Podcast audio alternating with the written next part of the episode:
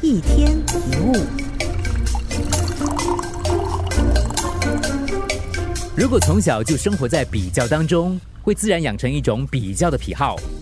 进入社会之后，这个倾向会越来越明显，因为有越来越多的时候，必须透过能力、成绩或地位的比较来判断谁优谁劣、谁胜谁输。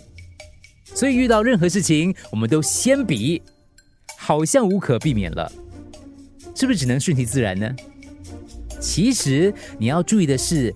比了之后的下一个阶段，就是不要用优劣来判断比较的结果，而是用趣味的角度来看待。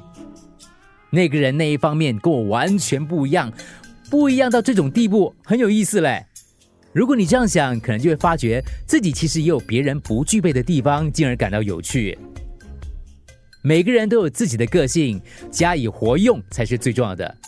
不要让自己因为跟别人比较产生我比较厉害的傲慢之心，或者是比不上别人的自卑感。学着微笑看待不同之处，是让人际关系变得更好的秘方。谁优谁劣，谁胜谁败不是关键。一天一物，除了各大 Podcast 平台，你也可以通过手机应用程序 Audio。或 U F M 一零零三 SG slash podcasts 收听更多一天一物。